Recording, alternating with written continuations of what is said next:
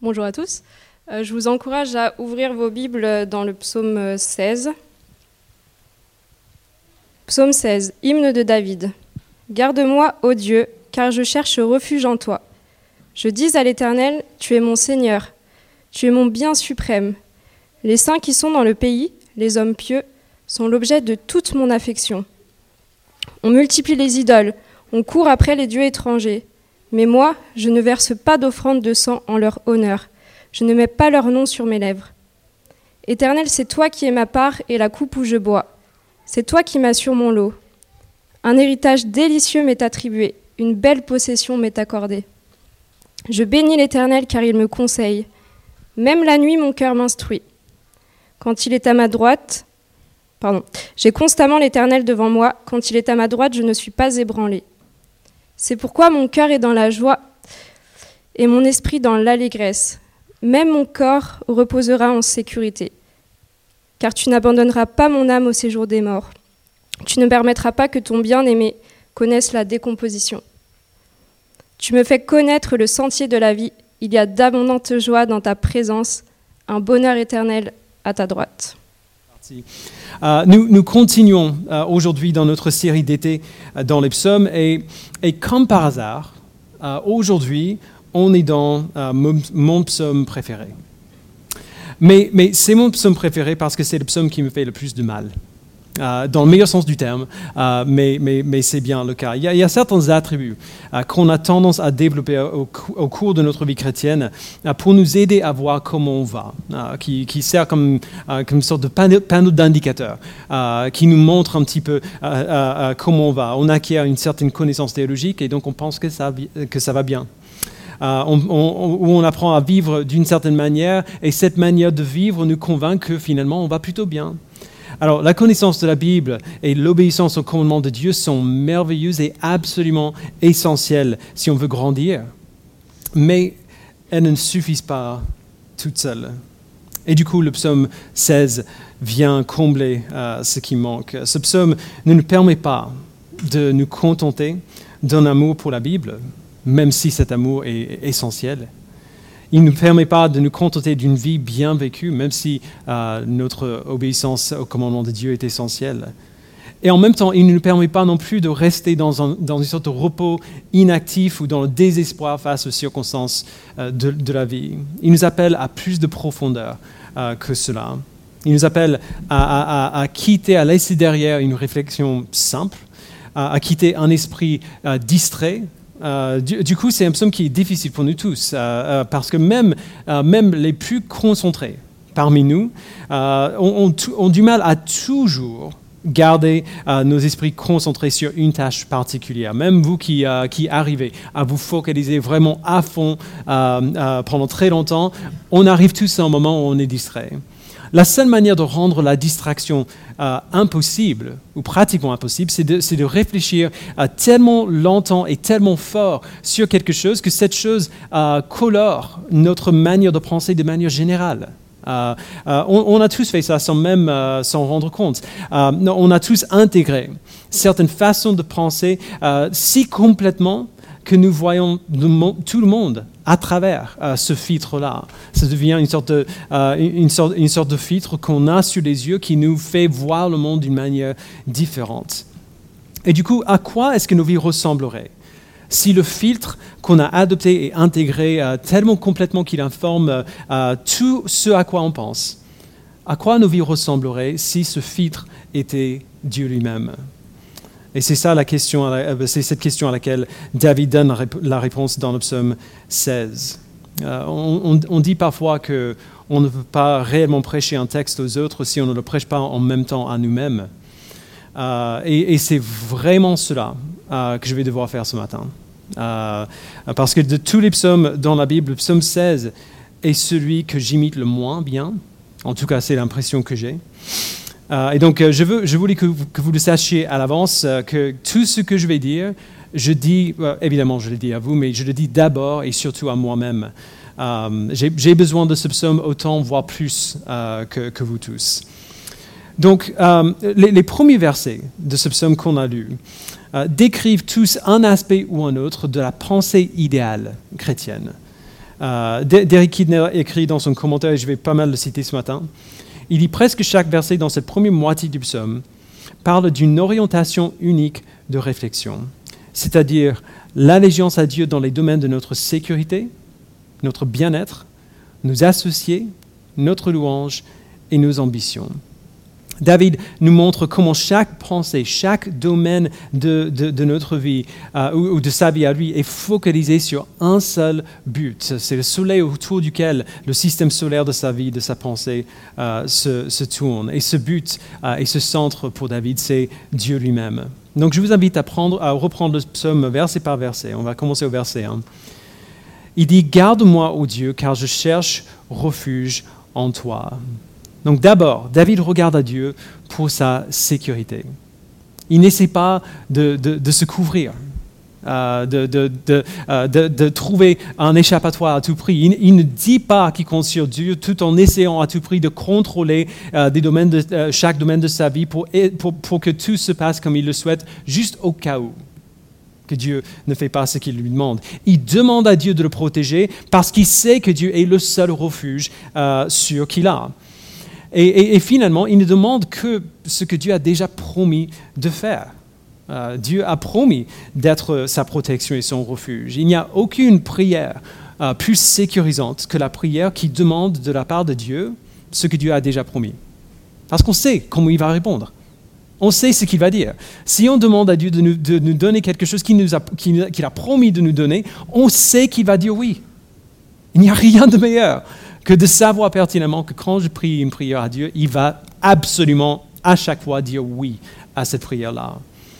Une telle prière aura un, impact gigantesque sur la manière dont nous voyons les événements euh, de notre vie. si vous avez confiance que Dieu sera fidèle pour vous protéger, vous serez moins inquiet lorsque les circonstances de la vie sont incertaines. Vous, vous, ne ressentirez euh, pas, ou moins en tout cas, le besoin de tout contrôler. Euh, si vous savez que Dieu vous protège, vous êtes libre du coup pour vous focaliser sur les choses qui comptent vraiment, les choses euh, que Dieu vous a donné de faire, plutôt que de prendre des responsabilités sur vous-même que Dieu a déjà pris sur lui-même. Donc, il cherche et il regarde à Dieu pour sa sécurité. Ensuite, verset 2, je dis à l'Éternel, tu es mon Seigneur, tu es mon bien suprême. David regarde à Dieu pour son bonheur. David était roi d'Israël. Était très très riche. Il y avait des gens qui le servaient pour chaque partie de sa, vie. Il avait accès à la, à la, bonne nourriture, de belles femmes, tous les plaisirs du monde qu'il aurait pu euh, souhaiter. Et quand même, ici, il reconnaît qu'aucune de ces choses qu'il avait en abondance ne pouvait le rendre heureux de manière ultime. Aucune de ces choses euh, ne, pouvait lui apporter une satisfaction durable. S'il y a un concept, il y, en a des tonnes, hein, mais, s'il y a un concept que la plupart des jeunes en France devraient se répéter, chaque minute de chaque jour, ce serait celui-ci. Notre société, vous le savez bien, est essentiellement une course d'obstacles que nous courons, et les dangers qui, nous sont, euh, sont lancés vers nous sont des tentations au plaisir. Des tentations au plaisir. L'aspect le plus dangereux de ces plaisirs, c'est que lorsqu'ils arrivent vers nous, on ne les voit pas comme des dangers, mais comme des cadeaux. On les voit comme, euh, on les accueille. On accueille la tentation comme le câlin de notre chérie. Faites le tour d'un centre commercial. On a, on a un grand ici. vous serez inondé par une vague de, fausses promesses, des choses qui nous promettent la satisfaction si seulement euh, nous portons ceci ou nous avons cela ou nous mangeons cela. La même chose arrive dans nos boulots, ou, quand on voit euh, euh, le bonheur apparent, ou les réussites, ou les familles des autres.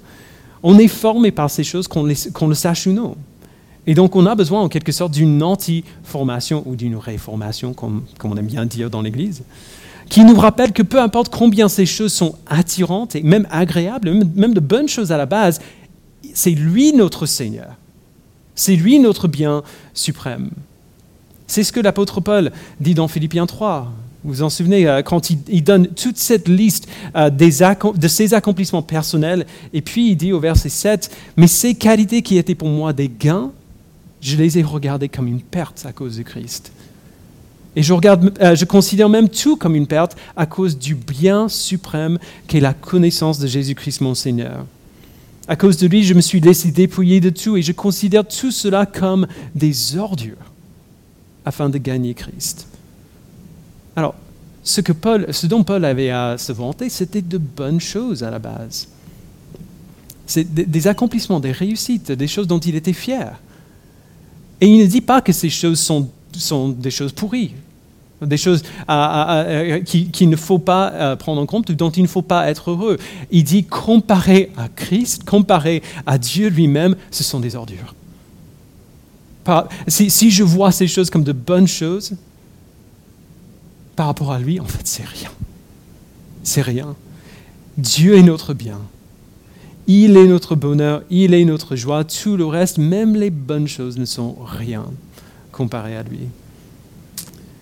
Verset 3. Les saints qui sont dans le pays, les impieux, sont l'objet de toute mon affection. Ensuite, David regarde à Dieu pour ses amitiés. Alors celui-ci est difficile. Et je vous donne un exemple de ma propre vie. Une des choses euh, les plus difficiles euh, que j'ai vécues au début de ma vie chrétienne, c'était passer du temps avec d'autres chrétiens. Euh, j'avais de très bons amis non chrétiens avant de rencontrer Christ, et franchement, comparé à mes amis, j'ai trouvé les chrétiens assez barbants quand même. Genre, c'était juste. Genre, ils parlaient tout le temps des mêmes choses, ils étaient tellement sympas, un peu trop. Euh, euh, je, les ai trouvés euh, trop propres. et, j'avais du mal à m'identifier avec eux parce qu'ils semblaient juste trop parfaits. comment est-ce qu'eux, ils comprendraient les choses, les galères de ma vie parce qu'ils n'en ont pas, en tout cas on dirait. Et si on est honnête, c'est quelque chose qu'on reconnaît dans la vie. Dans la plupart des histoires, le gars qui est tout propre et tout lisse n'est pas aussi intéressant que celui qui est tordu. C'est pour ça que Batman est tellement plus intéressant que Superman. Euh, euh, euh, mais David met le doigt sur quelque chose de très très important ici. Il parle des saints dans le pays. Donc quand la Bible utilise ce mot saint, il devrait y avoir des, lumières qui, s'allument dans nos esprits parce qu'en en fait, il ne parle pas des gens qui arrivent bien à vivre comme Dieu nous dit de vivre, mais c'est tous ceux qui appartiennent, qui, appartiennent à la famille de Dieu parce que ceux que Dieu sauve, il les déclare saints il dit que ces saints qui sont dans le pays euh, sont pieux, entre guillemets, dans cette traduction. Le mot pieux est loin d'être assez grand pour ce qu'il entend là. Euh, le, mot en hébreu porte le sens de excellent, majestueux, magnifique, euh, fort. Ce sont les gens que tout le monde veut être, chrétiens ou non. Et pour une bonne raison. Ces autres chrétiens qui m'entouraient avant, même si moi j'avais du mal à le voir, il comprenait quelque chose que je ne comprenais pas. Il n'était peut-être pas plus intelligent que moi, mais il connaissait le Dieu qui est, la, source de chaque joie, de chaque force, de chaque don, parce que Dieu s'était fait connaître à eux. Et je pouvais voir un certain nombre de, ces choses dont je me suis rendu compte après. Euh, je pouvais les voir manifester le caractère euh, que Christ lui-même montrait dans sa propre vie. Genre, ils, connaissaient peut-être pas autant d'infos inutiles sur le cinéma que moi. À ce, niveau-là, j'allais bien, mais eux, ils comprenaient ce qui était vraiment essentiel. Ils comprenaient la chose que j'avais besoin de comprendre et que je ne comprenais pas encore. Du coup, David dit, c'est avec ces gens-là que je veux passer mon temps. J'ai envie de savoir ce qu'ils savent. J'ai envie de comprendre ce qu'ils comprennent. Ce sont ces gens-là qui vont avoir toute mon attention et toute mon affection. Si ce, si ce sont des hommes pieux, des hommes qui connaissent Dieu, euh, qui sont, grâce à Dieu et grâce à ce que Dieu déclare d'eux, majestueux et magnifiques à ses yeux, alors je veux savoir ce qu'ils savent. Je veux comprendre. Je veux être comme eux. Je veux grandir comme eux, ils grandissent. Je veux fixer mes yeux sur les mêmes choses qu'eux. C'est pas pour rien qu'on vous dit tout le temps de passer beaucoup de temps ensemble. Les gens autour de vous, s'ils connaissent et s'ils aiment Jésus-Christ, ce sont des gens que vous devez estimer et aimer et admirer.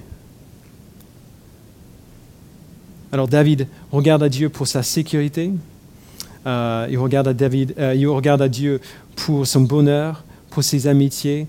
Et maintenant, verset 4, On multiplie les idoles, on court après les dieux étrangers, mais moi, je ne verse pas d'offrande de sang en leur honneur. Je ne mets pas leur nom sur mes lèvres. Dieu est le centre et la source de la louange de David. Alors, ça semble plutôt évident. David sert le seul vrai Dieu. Euh, alors, évidemment, c'est Dieu qui loue. S'il y a un Dieu à louer, ça va forcément être lui. Mais en réalité, ce n'est pas si évident que ça. Même à l'époque de David, la tentation de louer d'autres dieux était très intense, souvent poussée par l'idée que ces dieux pouvaient te donner euh, euh, tout ce que tu désirais tant que tu étais prêt à leur donner quelque chose en retour. Par exemple, tes enfants en sacrifice. Les choses n'ont pas changé entre-temps. cette tentation est dangereuse à l'extrême parce que, et ça a toujours été le cas, cette tentation est dangereuse parce qu'elle est acceptable, parce qu'elle est normale, et on la trouve normale. On est entouré de tous côtés par des choses qui désirent notre adoration, et la plupart du temps, on ne se rend même pas compte que cela se passe. L'adoration des faux dieux arrive lorsque nous aimons la chose plus que le créateur de la chose. Nous, nous poursuivons quelque chose au détriment de notre adoration de Dieu. Par exemple, si vous avez déjà été obsédé, ou, obsédé c'est un mot fort, même un, peu trop préoccupé par votre apparence, ce que les gens pensent de vous, ou une relation, ou un loisir, ou une idéologie, euh, spécifique, qu'elle soit politique, sexuelle, je sais, euh, sais, pas quoi d'autre, ou la satisfaction de n'importe euh, quel désir. Si vous avez été un peu trop préoccupé par ces choses par moment, la plupart du temps, la racine de cette préoccupation-là, c'est l'idolâtrie. C'est l'amour de la création qui est plus grand que l'amour pour le Créateur.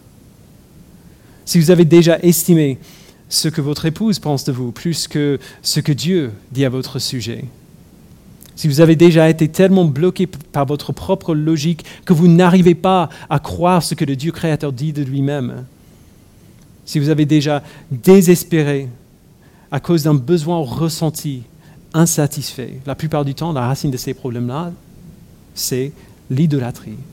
C'est l'amour pour soi qui est plus grand que l'amour pour le Créateur.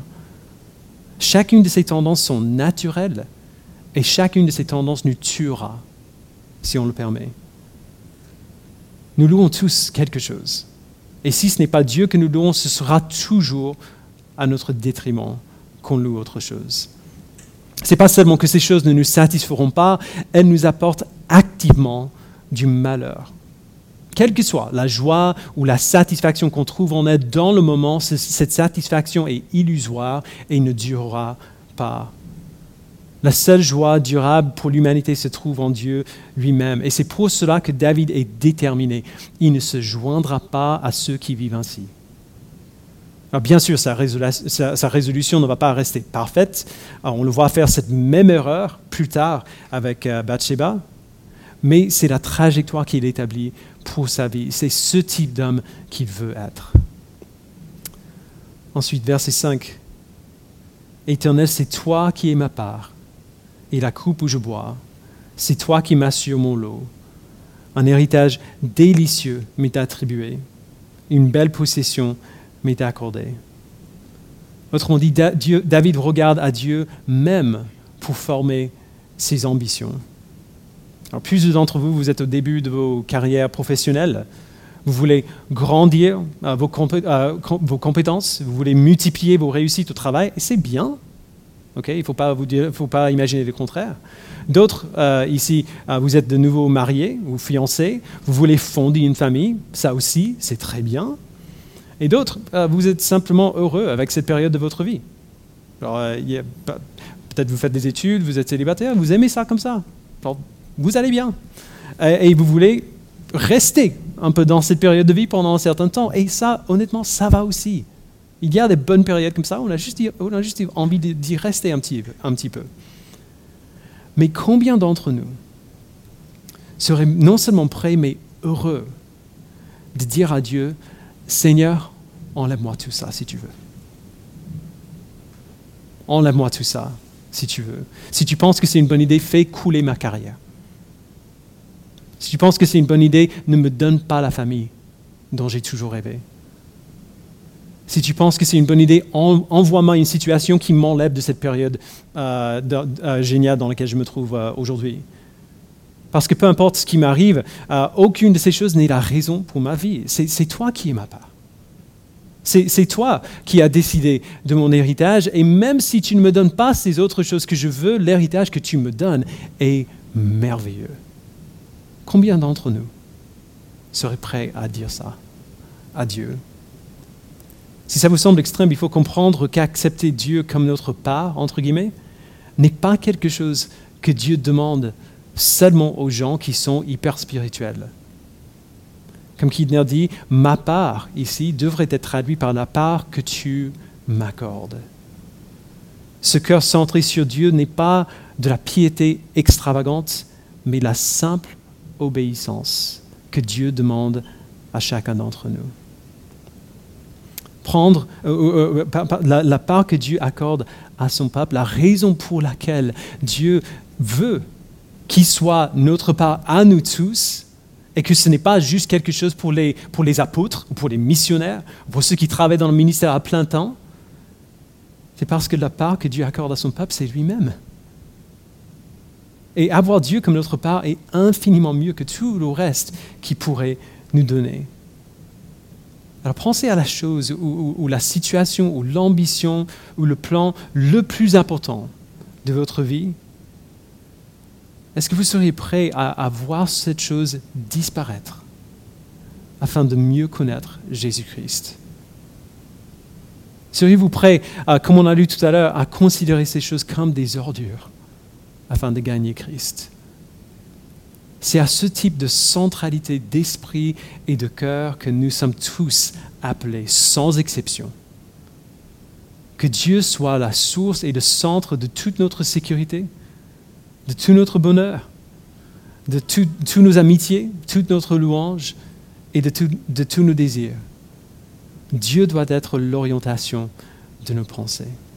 Donc David vient de passer six versets à, expliquer où son esprit est focalisé, vers quel but son cœur est orienté. Et maintenant, à partir du verset 7, il se réjouit dans la récompense que ce but lui apporte. Et donc, que, ce soit bien clair, David n'arrivait pas bien à vivre comme ça.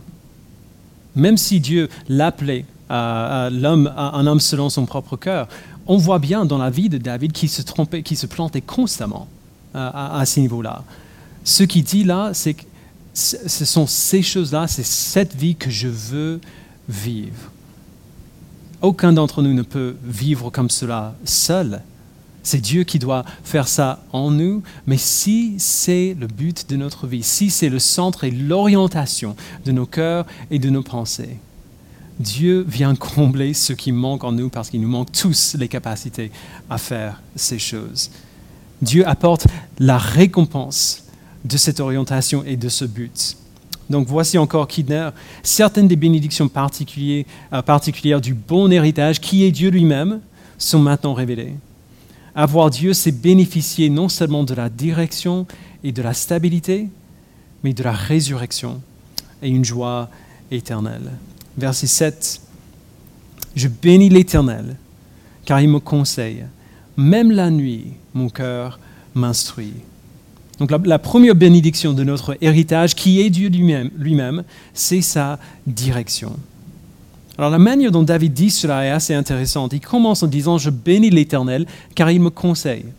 L'idée que Dieu nous dirige et nous guide euh, n'est rien de nouveau si nous sommes dans l'Église depuis un, moment. On prie pour ça tout le temps. Euh, Seigneur, aide-moi, guide-moi, montre-moi la voie que je dois suivre et ainsi de suite.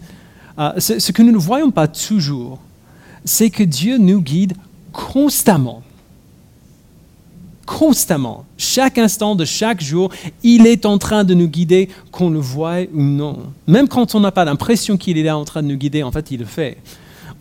et, on pense comme ça parce que nous, nous, quand on pense à la direction de Dieu dans nos vies, on, va souvent penser aux grandes décisions de la vie.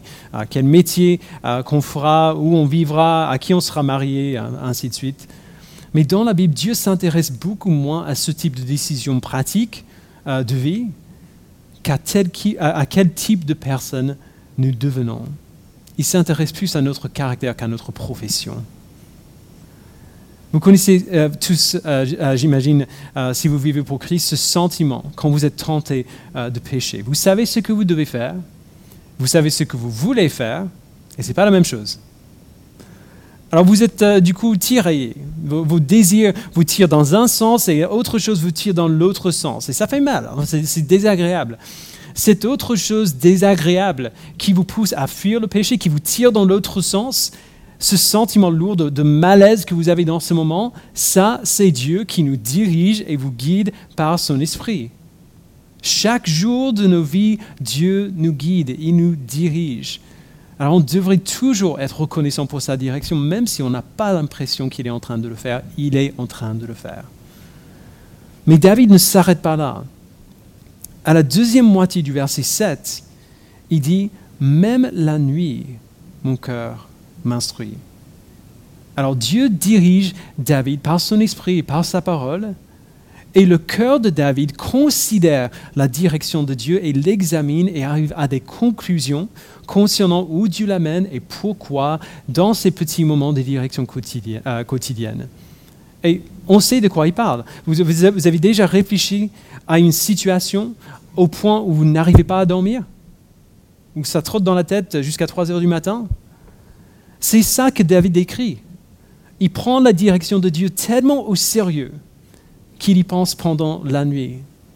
Alors que ce soit clair, ce n'est pas de l'inquiétude, ce n'est pas le stress qui fait que David reste éveillé, c'est l'instruction et la direction de Dieu appliquée, au cœur de David par l'Esprit et puis intégrée par David lui-même dans son propre cœur. David qui examine ce que Dieu lui dit par sa parole et ce que Dieu fait en lui pour le diriger et, qui se dit, OK, maintenant, comment est-ce que je peux vivre ça? Comment est-ce que je peux faire ça? Comment est-ce que je peux aller dans ce même sens? Trop peu de chrétiens euh, prennent vraiment le temps d'écouter la voix de Dieu qui les dirige par sa parole, encore moins prennent le temps de réfléchir sérieusement à cette direction afin qu'ils puissent l'appliquer à toute la vie. Mais les deux choses, la direction de Dieu et notre intégration de cette direction dans nos vies font partie intégrante du processus par lequel nous grandissons et, pour lequel nous pouvons être reconnaissants à chaque instant. Donc Dieu et, son, et sa direction, et puis verset 8, j'ai constamment l'Éternel devant moi. Quand il est à ma droite, je ne suis pas ébranlé. La deuxième bénédiction de notre héritage, qui est Dieu lui-même, la plupart des chrétiens, des chrétiens en ont gravement besoin, c'est la stabilité. Euh, on a tous vu des parents faire ce truc avec le bébé, euh, où, ils, prennent les mains, le bébé est comme ça, apprennent tout juste à, tâtonner un petit peu, donc on les prend par les mains, les mains sont comme ça. Ils essaient de marcher comme ça. Et, en fait, on fait ça parce que les bébés en ont besoin. Euh, les bébés à cet, âge-là sont comme des bobbleheads. Vous, savez, euh, ils n'arrivent même pas à, rester droits, même s'ils sont assis. et donc, si on ne les tient pas, ils tombent direct. Ils vont se faire mal. Mais en même temps, pendant que les parents tiennent les mains de ce bébé vraiment maladroit, pendant que les parents tiennent leurs mains, ce bébé ne va pas tomber il ne va pas tomber. Pourquoi? Parce que le parent est attentif et parce que comparé au bébé, en tout cas, le parent est fort. Le parent fait attention et il est assez fort pour le tenir. Une des raisons pour lesquelles l'unité de pensée que David décrit dans ce psaume est tellement importante, c'est que lorsque nos yeux sont constamment fixés sur Dieu et que nous nous souvenons qu'il est toujours à notre droite, rien ne peut nous détruire. Non pas parce que nous sommes incapables d'être détruits, mais parce que lui, il est. Et il est toujours avec nous. Il tient nos mains.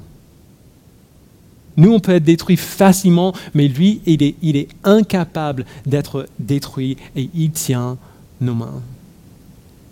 Dieu est infiniment attentif et il est infiniment fort. Il est hors de question qu'il nous laisse tomber nous, ses enfants. Du coup, le chrétien qui réalise cette réalité, il, est stable. Si nous réalisons cela, nous ne serons pas désemparés par les orages et, les vents de la vie. On les ressentira absolument. Euh, euh, on aura même des moments où les vents et les vagues sont tellement intenses qu'on aura un peu d'anxiété. Mais après, on se souvient. Ah, en fait, Dieu est à ma droite. Il est là. Et les vagues qui s'apprêtent à tomber sur nous euh, n'atteignent même pas ses chevilles. Quoi. Nous sommes stables parce qu'il nous tient. Verset 9. C'est pourquoi mon cœur est dans la joie et mon esprit dans l'allégresse. Même mon corps reposera en sécurité, car tu n'abandonneras pas mon âme au séjour des morts.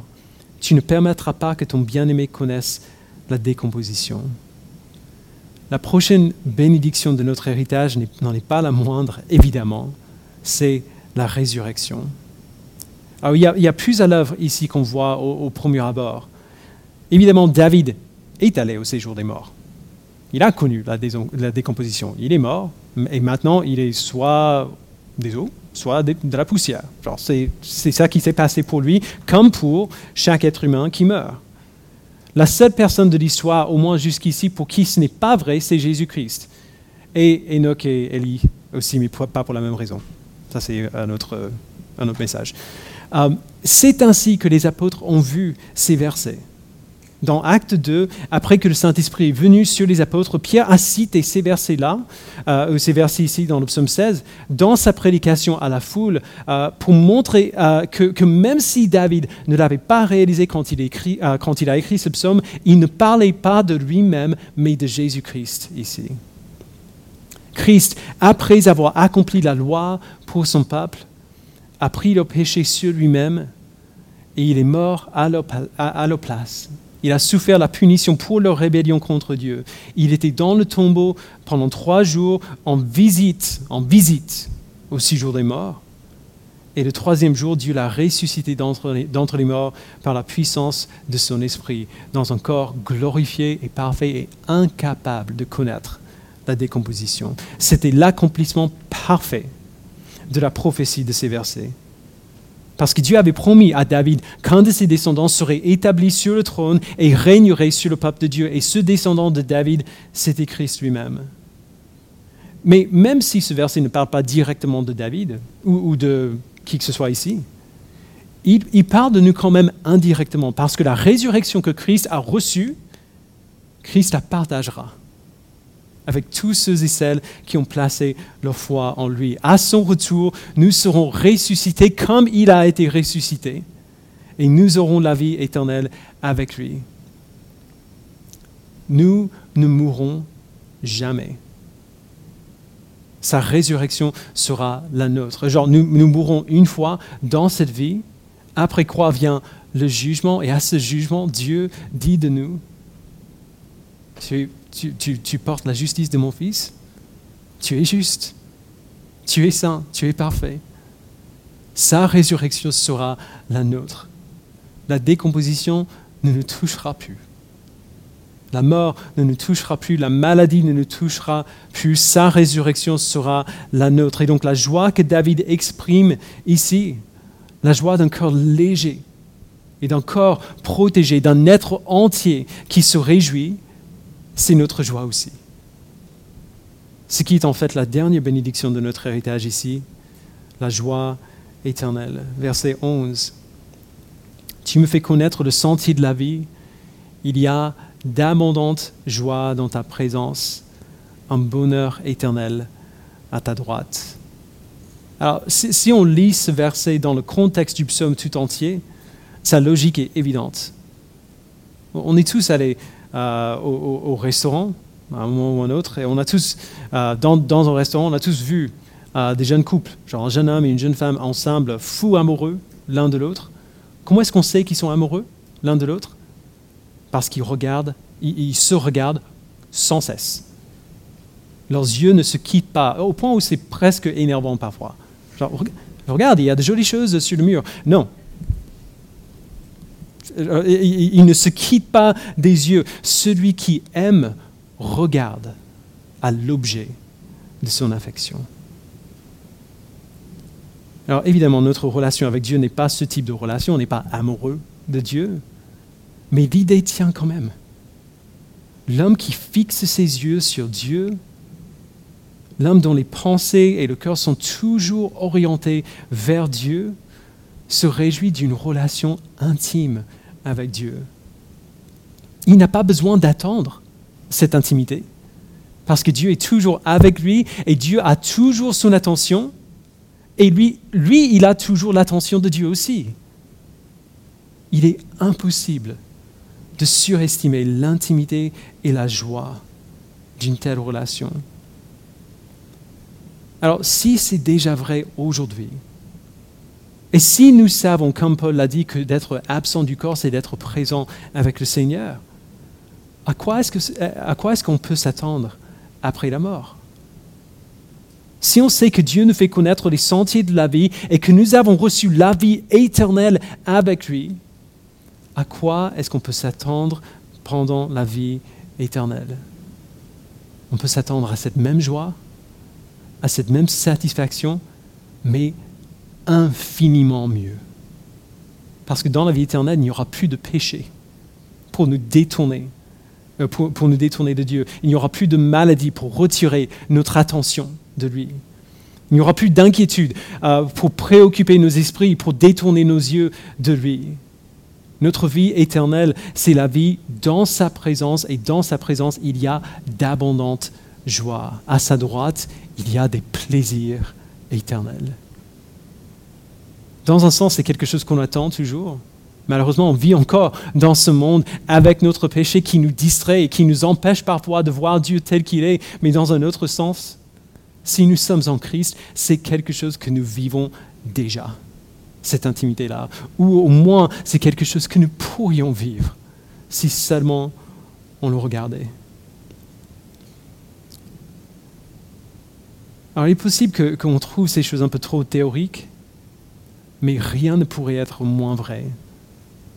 Si, vous, si vous, trouvez l'obéissance chrétienne difficile, si vous regardez à ce que la Bible nous dit de faire, à la manière dont la Bible nous dit de vivre, et vous trouvez l'obéissance à ces choses difficiles, c'est presque certainement parce que vous ne croyez pas que la récompense est aussi grande qu'elle est vraiment. Si vous trouvez la persévérance dans la souffrance difficile à imaginer, c'est presque certainement parce que vous ne croyez pas que la récompense sera aussi grande qu'elle sera vraiment. Si vous trouvez comme moi la joie chrétienne difficile à saisir et à maintenir, c'est parce que vous ne croyez pas que la récompense est aussi grande qu'elle l'est vraiment. Encore une fois, je parle à moi-même avant tout aujourd'hui. Et ce que je me dis à moi-même, ce que je dis à nous tous du coup, c'est fixons nos pensées sur lui. Que notre concentration soit unique et que Dieu en soit l'objet. Alors ça va prendre du temps, ce n'est pas quelque chose qu'on peut juste faire, tout simplement. C'est l'habitude de toute une vie qui, euh, qui, est fait, qui est faite en nous, qui est développée en nous par l'Esprit de Dieu au fil du temps. Mais genre, il faut que ça commence quelque part. Évidemment, on voit la montagne, euh, la montagne qui se dresse devant nous. Et on n'imagine pas comment on pourrait jamais arriver à ce type de joie et à ce type d'intimité avec Dieu, mais il faut, il faut quand même que ça commence quelque part. Ça commence dans sa parole, jour après jour, dans l'encouragement de nos frères et de nos sœurs, jour après jour, dans des discussions même difficiles et douloureuses qui nous reprennent, dans notre obéissance à Dieu dans les grands et dans les petits domaines de nos vies. Ça prendra du temps, mais il n'y a aucune meilleure manière de passer notre temps ou de dépenser notre énergie. Parce que quand nos pensées sont fixées sur lui, nous savons que nous sommes protégés, que nous sommes en sécurité. Quand nos pensées sont fixées sur lui, nous trouvons notre bonheur ultime et, permanent. Quand nos pensées et nos cœurs sont fixés sur lui, nous aimons ceux qui lui ressemblent quand nos pensées sont fixées sur lui, nous sommes poussés à, louer ce qui convient de louer, ce qui vaut notre louange lui-même. Quand nos pensées et nos cœurs sont fixés sur lui, nos ambitions deviennent les siennes. Quand nos pensées et nos cœurs sont fixés sur lui, nous suivons sa direction et, et nous savons qui nous dirige. Quand nos cœurs sont fixés sur lui, nous savons où se trouve notre espérance. Quand nos cœurs sont fixés sur lui, nous trouvons notre joie, qui est parfaite et qui dure pour toujours. Parce que même après notre mort, ou même face à la mort, nous savons qu'après ça, dans un instant, en un clin d'œil, nous sommes avec lui. Fixons nos pensées sur Dieu. Que l'objet de toutes nos pensées, que le filtre à travers lequel on voit absolument tout, soit Dieu et Dieu seul. C'est la seule chose qui nous satisfera. Et c'est la seule chose qui le glorifiera de manière ultime, prendre nos vies euh, avec lui. Je vais vous inviter à prier en réponse à ce, à ce psaume.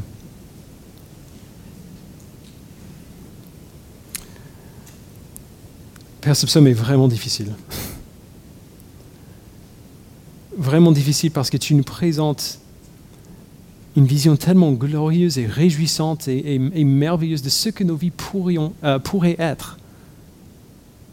Et puis tu nous fais réaliser qu'on ne veut même pas la plupart du temps de ces choses-là.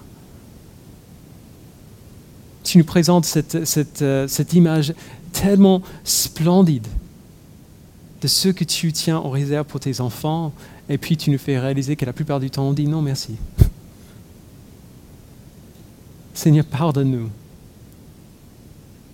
pour, pour tous ces désirs qui nous tirent dans l'autre sens, pour toutes ces fois où nous avons consciemment fermé les yeux à qui tu es et, aux bénédictions qui viennent avec le fait de te connaître et de t'appartenir. Donne-nous, Père, de prier avec David de manière sincère et de manière profonde que tu es mon Seigneur, tu es mon bien suprême.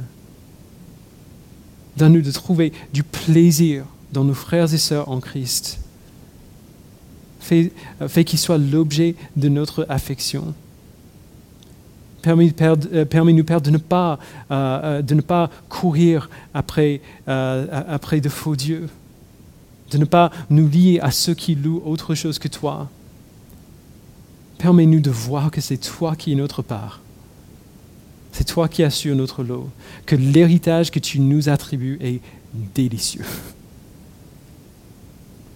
Merci Père de nous conseiller, de nous aider à intégrer ton instruction, même pendant la nuit.